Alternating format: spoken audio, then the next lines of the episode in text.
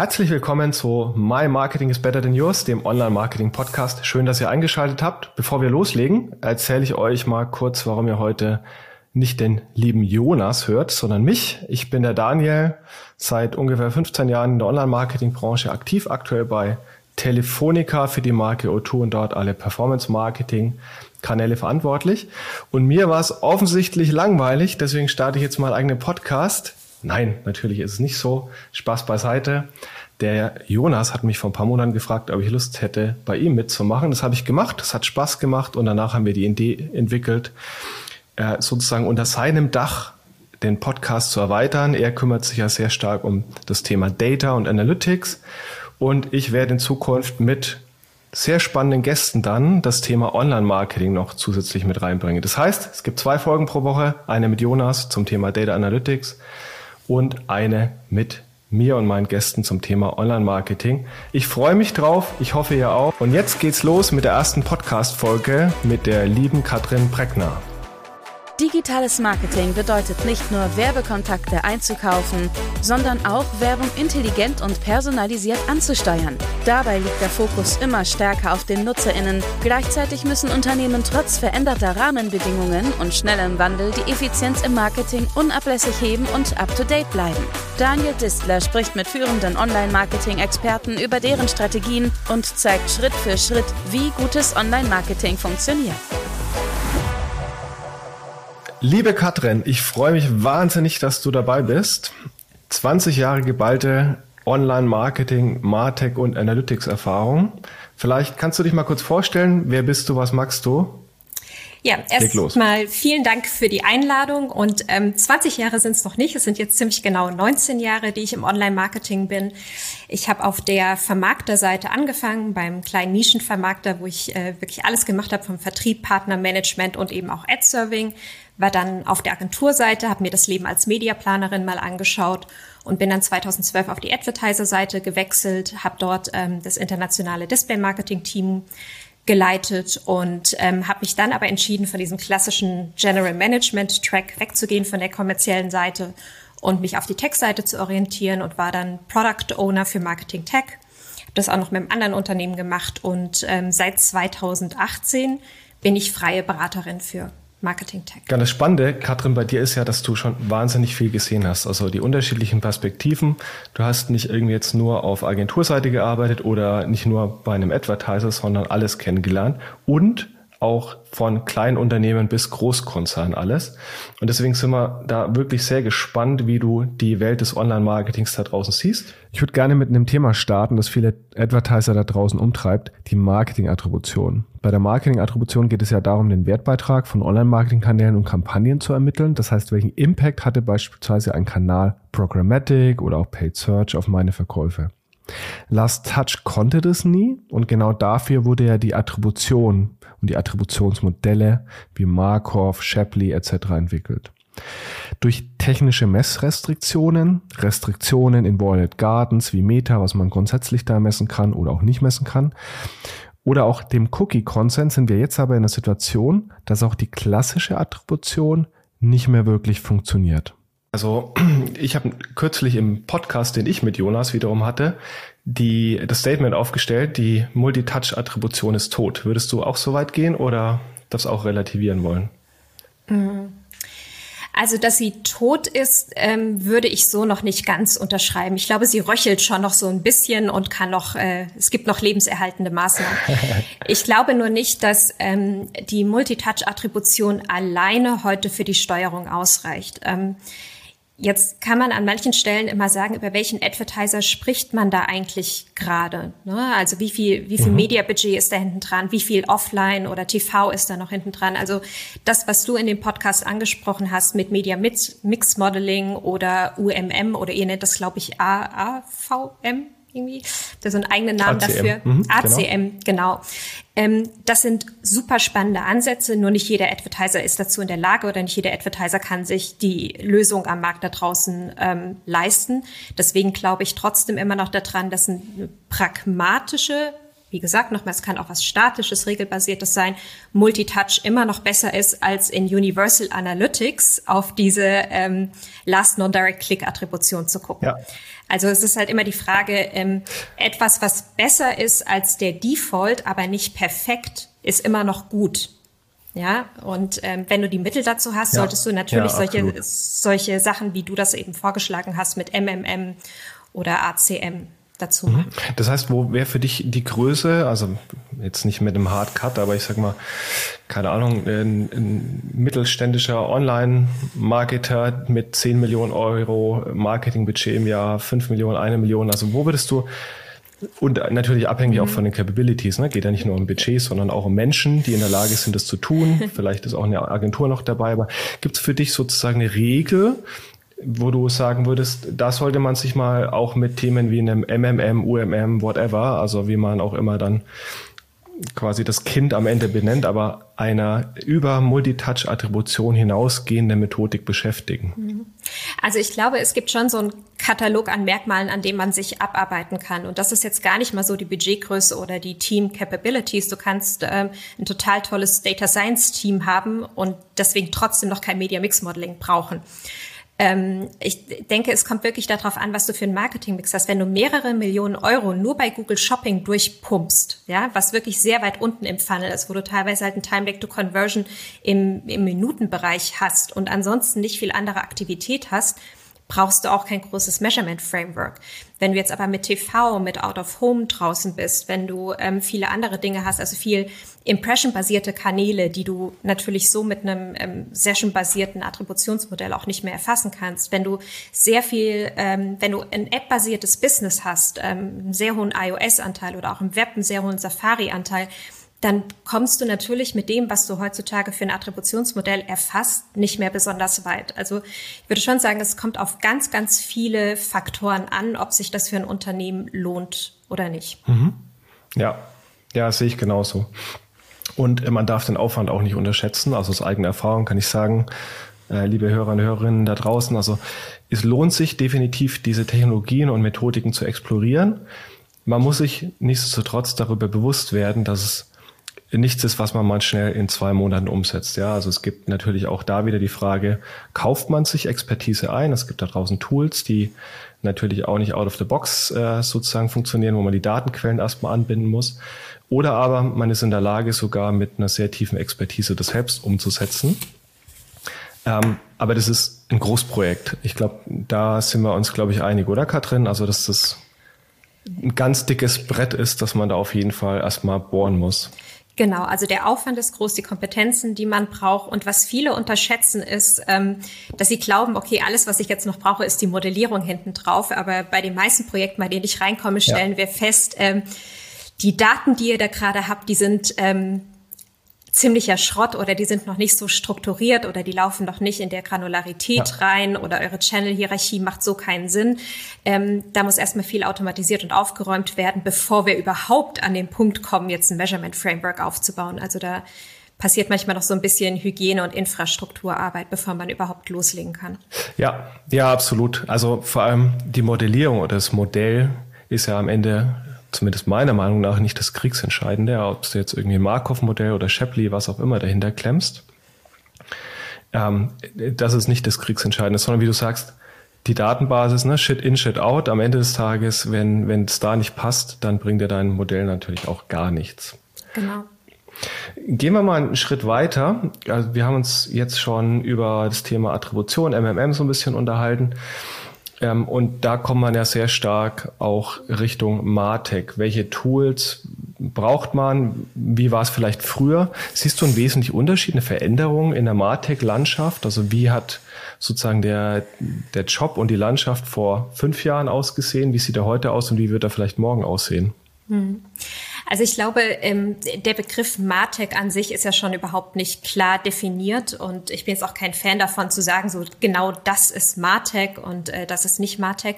Das hängt sehr davon ab, wie die Unternehmen aufgestellt sind. Also manchmal liegt der ganze Bereich Tracking beispielsweise in Data Teams und wird nicht als Martech angesehen oder alles, mhm. was im CRM genutzt wird, wie die ESPs oder ähm, Messenger-Technologien, ähm, werden dann wieder separat gesehen. Also Martech ist ein relativ breites Feld, das man äh, unterschiedlich definieren kann.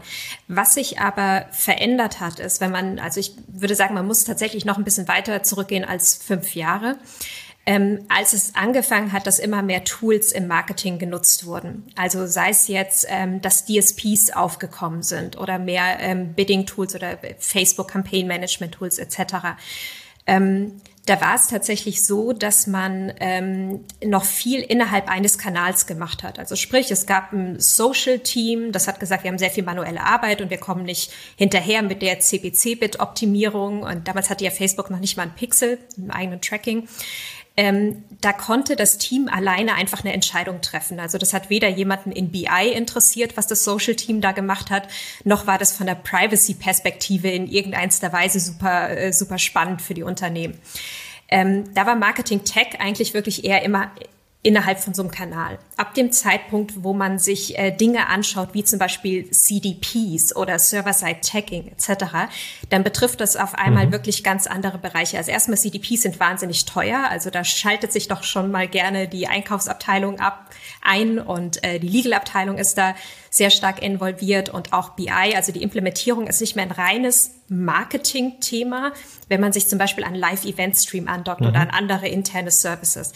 Das heißt also, Marketing-Tech hat sich insofern schon mal verändert, dass die Tools, die man heute nutzt im Marketing, eigentlich nicht mehr nur in einem Silo verwendet werden, sondern viel mehr ähm, zusammenbringen. Das ist so eine, eine große Änderung in dem Bereich. Was, was anderes, äh, was ich sehe, kannst du sicherlich auch bestätigen wann immer man sich heute mit Martech beschäftigt, ähm, ist man sofort in der datenschutzrechtlichen Abstimmung. Natürlich extrem wichtiges Thema, ne, vor dem Hintergrund der DSGVO. Was ich allerdings dort immer wieder feststelle, ist, dass es halt auch wahnsinnig langsam macht, ne, weil im Zweifelsfall der DPO nicht die Expertise hat, also die technische Expertise, um die Technologien wirklich sauber bewerten zu können. Die Fachabteilung aber nicht die juristische Expertise, weil der, die wenigsten von uns haben irgendwo nebenbei nochmal Jura studiert. Das heißt, da kommen zwei Abteilungen zusammen, die jetzt irgendwie eine Lösung finden müssen für teilweise hochkomplexe technische Lösungen, die da draußen jetzt äh, plötzlich über eine DSGVO etc geregelt werden. Wie ist deine Wahrnehmung in dem Bereich? Mhm.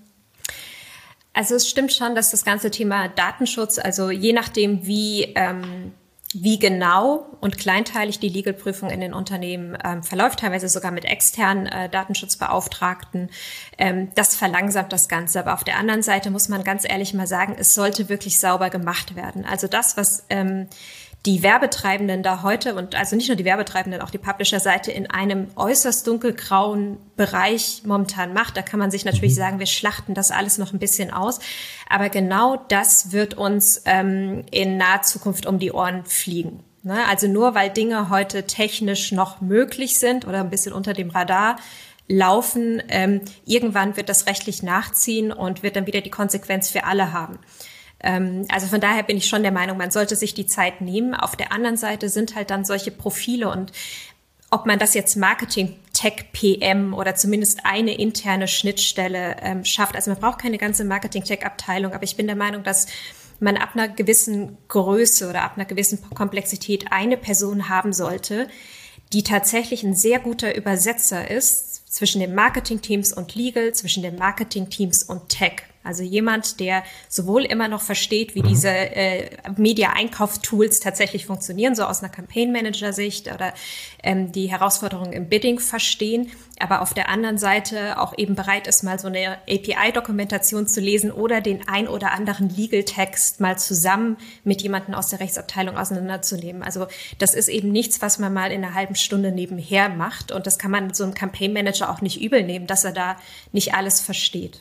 Ja, absolut. Und jetzt aus deiner Expertise heraus, auch in den Unternehmen, in denen du tätig warst und bist nach wie vor, gab es da solche Menschen, also mit genau dem Profil, die diese zwei Welten zusammengebracht haben? Ähm, teilweise gibt es die tatsächlich, also wenn es sowas wie ein Marketing Tech-Team oder eben ein Marketing-Tech-PM gibt. Ähm, in vielen Fällen sind die aber da auch noch so ein bisschen am Anfang und bauen gerade die Expertise auf. Also manchmal kommen die aus der aus der Tech-Seite heraus und bauen sich gerade noch zusätzlich die Expertise eben in, auf der Marketing-Seite. Und teilweise sind das Leute, die eben früher im Marketing waren, so wie ich, und die sich jetzt dann eben die technische und Legal-Expertise mit aufbauen. Gäbe es ein, ein präferiertes Profil aus deiner Sicht? Also wenn du jetzt eine, so eine Stelle ausschreiben würdest, ähm, wie sähe da der perfekte Lebenslauf aus? Oder gibt es das nicht? Muss man wahrscheinlich auch differenziert beantworten. Aber was müsste die Person mitbringen? Weil ich meine, die Anforderung ist ja wirklich extrem hoch. Ne? Du sagst ja, ja. selber, man braucht irgendwie Online-Marketing-Expertise, man braucht Data-Analyse-Expertise, man braucht Tech-Expertise, muss vielleicht auch mal eine API-Dokumentation lesen. Und idealerweise steigt man auch nicht sofort aus, wenn man mal ähm, in den juristischen Text von einem Legal- und Datenschutzbeauftragten mhm. aus dem Unternehmen bekommt. Das heißt, das Profil ist ja wahnsinnig breit. Wo würdest du denn da Schwerpunkte legen oder was wäre da die, die Dinge, die so eine Person eigentlich mitbringen muss, wenn du jetzt ja. jemand einstellen müsstest beispielsweise? Also am Ende des Tages, klar, es kommt immer einfach auf die Person an, ähm, aber ich denke schon, dass es einen ganz großen Vorteil hat, wenn man aus der Marketingwelt kommt und einfach eine hohe technische Affinität hat und sich den Rest da beibringt, weil ein, ein kommerzielles Businessverständnis und Verständnis für den Media-Einkauf, das ist wirklich essentiell um ähm, die Technik, also um auch zu wissen, okay, was verlange ich eigentlich von der Technik? Du kannst den besten Developer der Welt haben. Ganz häufig ähm, tun die sich schwer mit dem Kontext. Das heißt, die setzen genau das um, was du ihm sagst, was du brauchst. Aber die ähm, schauen jetzt nicht immer zwingend noch nach links und rechts, während äh, du, wenn du von der Marketingseite kommst, eher die Problemstellung richtig verstehst und dann anders nach Lösungen suchst. Wie gesagt, äh, es gibt immer Ausnahmen, aber ich habe schon den Eindruck, dass es da Sinn macht, wenn man einen Marketing-Hintergrund hat. Welcher Kanal das jetzt ist, ähm, das ist immer egal. Also ob das jetzt jemand mit Display Search oder CRM, das sind alles drei technischere Kanäle. Ähm, genau. Lass uns mal bei Unternehmensprofilen bleiben. Ein bisschen weggehen von Martech hin in die Analytics-Abteilung. Was ich da sehr stark wahrnehme, also heute gibt's ja nicht mehr den klassischen Webanalysten, natürlich gibt's ihn noch, ne, aber ich sage mal, ganz viele Unternehmen da draußen schreiben ja jetzt mittlerweile Data Scientisten, Data Intelligence, irgendwas aus. Also sprich, die, die, das Profil verändert sich da zumindest in der Ausschreibung sehr, sehr stark. Wie ist denn da deine Wahrnehmung zu? Mhm. Also es gibt sicherlich Aufgaben mittlerweile, die sind, also da brauchst du Data Engineering oder da brauchst du Data Science. Aber äh, bei ganz, ganz vielen Dingen brauchst du einfach nur einen wirklich guten Analysten. Ähm, und wenn du dann einen Data Scientist für einfache Analystenaufgaben nutzt, dann ist der relativ frustriert und ähm, macht auch nicht das, wofür du ihn eigentlich bezahlt hast. Also ich glaube, viele unterschätzen das Profil des Analysten nach wie vor und vor allen Dingen ein Data Scientist. Ähm, die ja. Aufgabe von dem Data Scientist ist nicht, die Qualität der Daten zu hinterfragen oder zu verstehen, dass, ähm, haben wir auch schon mal äh, drüber gesprochen, die Safari-Daten einfach nicht mehr so, äh, was heißt nicht korrekt sind, aber dass ähm, Safari-User nicht mehr voll erfasst werden. Also der modelliert einfach auf Basis seiner kompletten Webdaten. Ähm, und ich glaube, man braucht schon auch noch immer jemanden, der zum Beispiel die Implementierung des Trackings versteht, um zu wissen, welche Daten laufen da eigentlich ein. Oder der zum Beispiel auch mal explorative Analysen macht und nicht nur mit einer ganz konkreten Aufgabenstellung was umsetzt. Und von daher bin ich immer noch ein, ein großer Befürworter von Analystenprofilen, die ein gutes ähm, Verständnis für den Business Case haben und für die Datenstruktur. So ein bisschen die Low-Hanging Fruits, oder? Die man dann vielleicht auch im Zweifel liegen lässt weil man zwar super schlaue Leute hat, die im Bereich Data Science sehr, sehr gut sind, aber man schaut sich einfach nicht die Basis-KPIs an. Ne? Irgendwie mhm. angefangen von Traffic über Conversion Rates und die üblichen Web-KPIs, die man halt in seinem Analytics-System hat ähm, oder sonstige Auffälligkeiten. Ne? Das ist ja so im Sinne ein bisschen der Punkt, den du magst. Ähm, was ich da noch feststelle, bin gespannt, was du dazu sagst, ist, also es gibt ja das Profil des Web-Analysten, es gibt den Data Scientisten. Was ich immer wieder sehe in Unternehmen, noch mal aus meiner eigenen Expertise heraus, festgestellt habe, dass es das Profil des Marketing-Analysten sehr, sehr wenig gibt. Also jemand, der sich nicht nur die On-Site-Perspektive anschaut, also die klassischen Web-Analytics-Kennzahlen, ja, die insbesondere ja On-Site stattfinden, sondern auch wirklich in die Kanäle reingeht, ja, also, sondern oft ist es ja so, da hast du deinen Paid Search Manager sitzen, deinen Affiliate Manager und deinen irgendwie Display Manager. Natürlich äh, schauen die sich auch ihre Zahlen an, keine Frage. Aber es gibt eben nicht dieses eine Trüffelschwein in der Analytics-Abteilung oder vielleicht muss es auch nicht in der Analytics-Abteilung sitzen, sondern mhm. im Performance-Marketing, Online-Marketing. Aber es gibt eben nicht diese eine dedizierte Person, die sehr stark die Offsite-Perspektive einnimmt und sich da auch nochmal Kennzahlen wie Budgets, CPO-Verläufe na, oder jetzt explizit das Thema Attribution, attribuierte KPIs auch anschaut. Würdest du den mitgehen? Wie siehst du den? Also ich würde da bis zum gewissen Grad auf jeden Fall mitgehen und sagen, Marketing-Analysten, das ist ein, äh, ist ein spannendes Profil und ein notwendiges Profil. Ob ähm, das jetzt innerhalb von der Analytics-Abteilung eine dedizierte Ressource ist oder im Marketing-Team ähm, einer sitzt, der, äh, der tiefere Analysen macht, weil es gibt ja immer einen großen Unterschied zwischen ich schaue ein Reporting an oder ich mache eine Analyse. Das sind zwei grundverschiedene Dinge, was, ähm, was viele auch nicht verstehen. Ich glaube, man muss nur ein klein wenig aufpassen, dass ähm, die Marketing-Teams an sich nicht sämtliche Komplexität auslagern und sagen, okay, ich schaue mir meine, meine schöne UI an und schubse da ein bisschen Budget von links nach rechts und ich habe ja einen Analysten, der die tiefen Analysen macht. Ich habe ja ein Tech-Team, was das Tracking versteht. Und ich quasi alles so ein bisschen auslagere, was, äh, was komplex ist dann laufe ich schon in Gefahr, dass die, die letztendlich an den Systemen direkt arbeiten, überhaupt nicht mehr verstehen, was sie machen. Ähm, also ich glaube natürlich schon, es macht Sinn, jemand, ähm, nicht, nicht jeder Campaign Manager kann SQL, nicht jeder kann mit Rohdaten umgehen, nicht jeder versteht jetzt, dass die, ähm, die Parameter oder Attribute, die du in den Rohdaten siehst, haben teilweise blöderweise einen anderen Namen als in der UI. Das sind schon wirklich relativ nervige Sachen und da eine Ressource zu haben, die unterstützt auf jeden Fall. Aber wie gesagt, man sollte das jetzt dem tatsächlichen Channel Manager das Leben jetzt nicht komplett einfach machen und sagen, ich lagere sämtliche Komplexität aus. Mhm. Du hast jetzt schon ganz schön viele Stationen ähm, quasi in den letzten Jahren durchlaufen und extrem spannenden Lebenslauf. Erzähl doch mal den Hörerinnen und Hörern, was du thematisch genau zurzeit magst. Also an was, an welchen Themen arbeitest du? Das ist äh, ganz lustig, weil sich das gar nicht so eingrenzen lässt, was eben daran liegt, dass äh, Marketing Tech nicht, nicht fest definiert ist oder dass ich manchmal für ein Unternehmen reingeholt werde, die sagen, äh, wir möchten an unserem Measurement Framework arbeiten und dann gucke ich da rein und sage, okay, eure Datenbasis ist eigentlich so gut, wir müssen erstmal an der Tracking-Implementierung arbeiten oder, oder ähnliches und auf einmal bin ich in einem Infrastrukturprojekt, obwohl es ursprünglich eigentlich Measurement sein sollte. Oder mich holen Unternehmen rein, die äh, vielleicht ein bisschen Buzzword getrieben gesagt haben, wir müssen jetzt Marketing Tech machen und wir glauben, wir müssen automatisieren und wissen aber gar nicht, was sie automatisieren sollen. Also sprich, ich mache auch sehr viel Opportunity Assessments, dass ich erst mit ganz vielen Leuten rede, um mal zu gucken, okay, ähm, was macht ihr da eigentlich? Wo seid ihr momentan technisch limitiert? Also wo möchtet ihr vielleicht so ein bisschen ähm, eigene Daten wieder zurückspielen in Systeme? Ähm, wo ist wirklich was, was absolut manuellen Aufwand macht, was man automatisieren kann?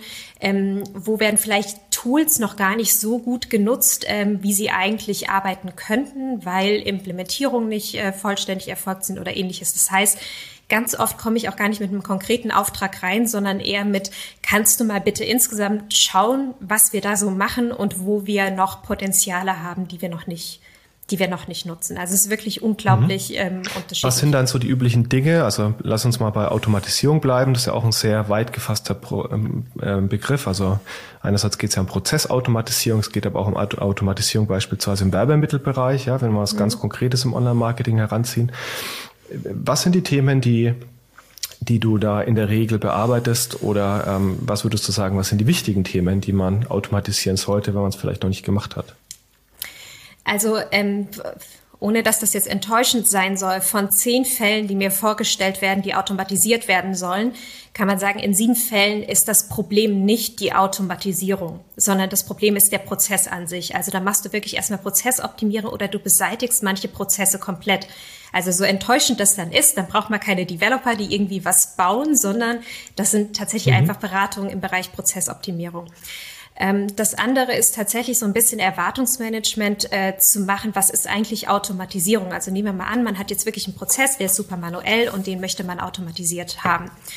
ähm, dann kommt man an den, äh, an den Punkt erstmal zu sagen, ich will ja nicht, ein, also ich nenne es immer Excel 2.0. Also ich will ja nicht den Prozess so, wie er heute ist, einfach nur automatisieren, ja. sondern in dem Moment, in dem ich automatisiere, habe ich technisch ganz andere Möglichkeiten.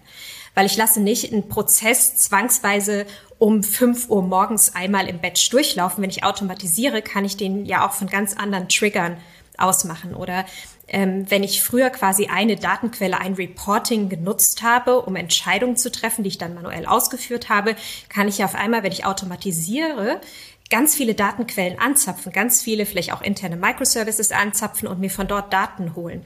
Also das heißt, erstmal einen Schritt zurückzugehen und zu schauen, was ist eigentlich mein Problem, was möchte ich erreichen und welche Möglichkeiten habe ich in dem Moment, in dem ich es technisch löse und nicht mehr mit einem Excel-Report und einem Mitarbeiter, der, der Buttons drückt. Ähm, das heißt also, bevor die, die Leute immer sagen, okay, das ist was, da verbringt ein Mitarbeiter zu viel Zeit damit oder das ist nicht ineffizient, diesen ganzen Prozess zu hinterfragen, das ist erstmal der allererste Schritt.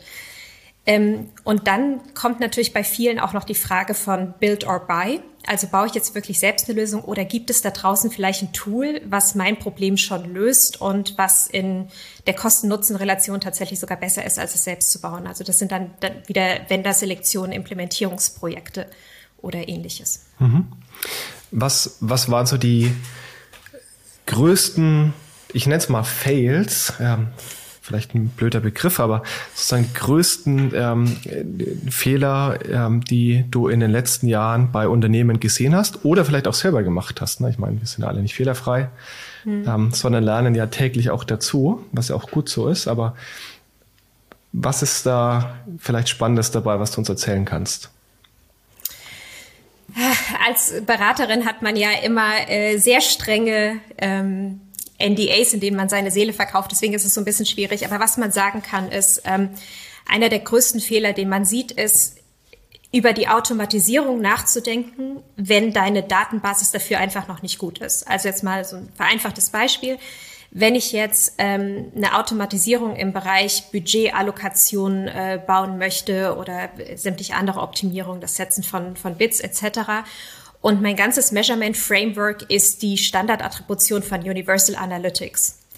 Dann würde ich sagen, wenn es die gleichen Ressourcen sind, äh, die sich um dein, dein Measurement Framework kümmern, wie die, die diese Automatisierung bauen, dann kümmere dich doch lieber von deiner Priorität her erstmal um ein besseres Measurement Framework, als diese wirklich nicht gute Logik in ein anderes System reinzupumpen. Und gab es schon mal ein Projekt, das wirklich also fehlgeschlagen ist, wo dann ähm, beim Advertiser am Ende die Reißleine gezogen wurde, weil man gesagt hat, okay, irgendwie das bringt jetzt nichts oder war viel zu aufwendig oder ne, Thema Capabilities, äh, hm. vielleicht das Team kann es gar nicht umsetzen in der Form und man das Projekt dann gestoppt hat. Hast du sowas schon mal miterlebt?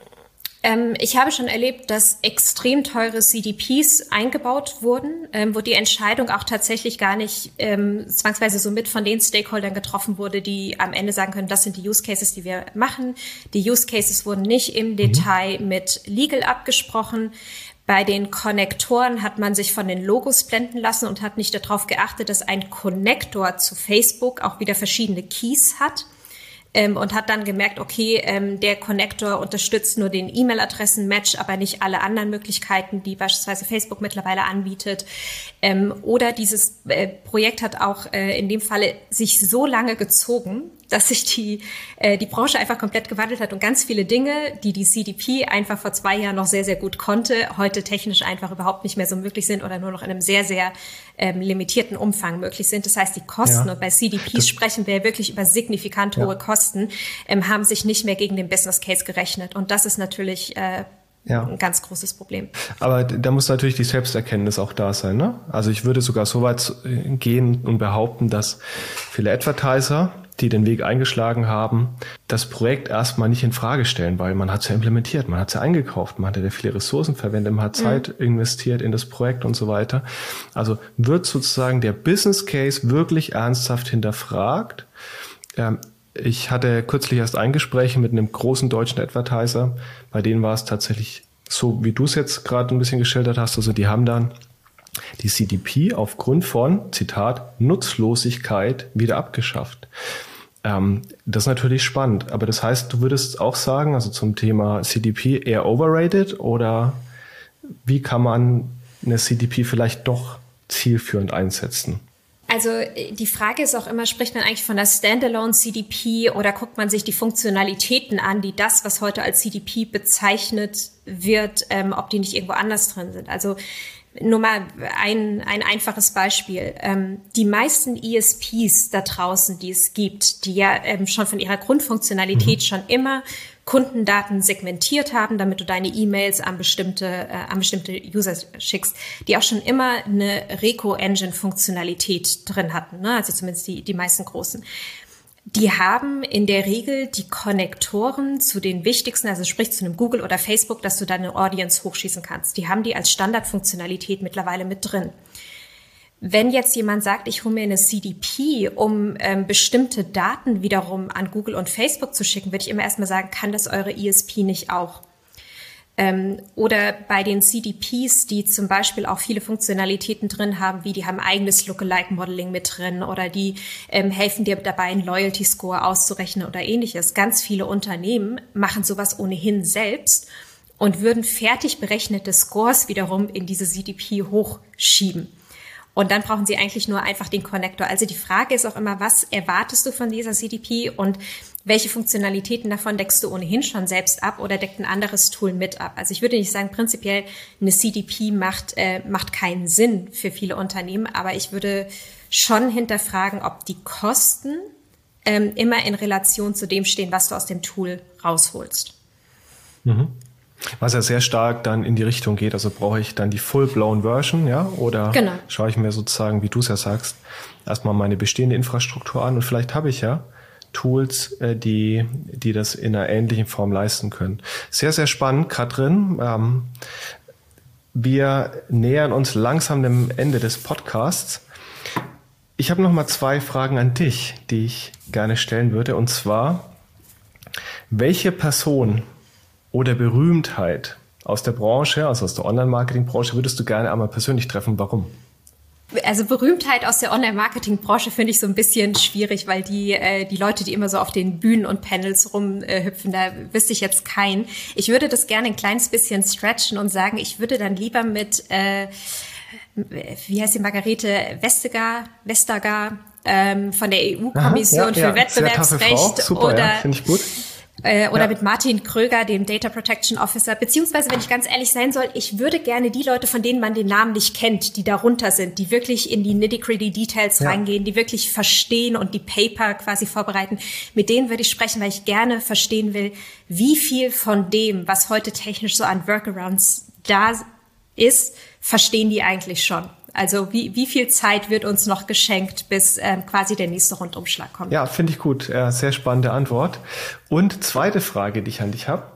Welches Online-Marketing-Startup hättest du eigentlich selber gerne gegründet, wenn du mal ein paar Jahre zurückgehst? Ist da eins dabei? Ähm, also tatsächlich, wenn ich mir jetzt die heutige Lage der, der Branche angucke, hätte ich gerne eins gegründet, was den Exit schon hinter sich hat. Also wo die Gründer heute schon da sitzen können und sie sagen können, so wir sind genau zum richtigen Zeitpunkt raus. Also sei es jetzt zum Beispiel, ich habe Ad-Serving ähm, mit Falk Ad Solution gelernt. Also ähm, der hat ja Falk verkauft 2006 an DoubleClick, bevor DoubleClick an Google verkauft wurde. Also ich glaube, der kann heute wirklich da sitzen und sagen, alles richtig gemacht. Ähm, kann amüsiert äh, den, den ganzen Data-Problemen zuschauen. Oder auch die Jungs von Social Mantic. Also ich meine, die sind 2014 raus. Das war also es war ein perfekter Zeitpunkt, guter Exit hingelegt. Ähm, da würde ich gerne tauschen. Also alles richtig gemacht. Ja, ja, spannend. Da gibt es viele in der Branche, äh, wo man mhm. sozusagen neidisch rüberschauen kann. Geht ja auch nicht äh, aber nur darum, quasi die monetäre Sicht zu sehen, sondern auch fachlich, thematisch. Gibt es da noch ein Startup, wo du sagst irgendwie, also die haben ein richtig cooles Thema zum Beispiel gelöst. Ne? Also nicht nur den ja. perfekten Exit hingelegt, sondern die haben irgendwie ein Thema gelöst, wo du sagst so, boah, geil. Also zu meiner Verteidigung sei zu sagen, äh, Falk und Social Mantic haben auch zu der damaligen Zeit technisch richtig gute Lösungen hingelegt. Ja. Also sie waren wirklich gut. Social Mantic war in vielen Bereichen meiner Meinung nach besser als Criteo. Ne, als sich Criteo noch mit diesen direkten Partnerschaften aufgehalten hat, war Socialmatic, ähm, was das Thema Programmatic Einkauf angeht, am Anfang ähm, durchaus besser gewesen. Also ähm, da, da sollte man ihnen nicht Unrecht tun.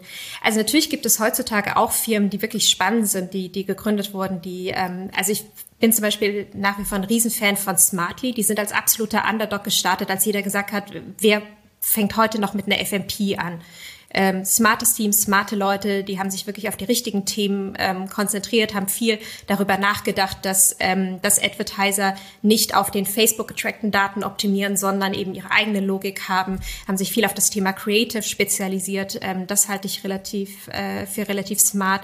Oder auch ähm, so wirklich noch sehr kleine Firmen wie Kitchen.io, bin ich ein Riesenfan davon, die jetzt in da reingehen und sagen, okay, ich habe kein Team von eigenen Developern, um eine eigene FMP zu, zu bauen. Das, was Smarty macht, ist aber auch nicht das, was ich brauche. Ich gehe genau da in die Mitte rein mit so einem Low-Code-Environment.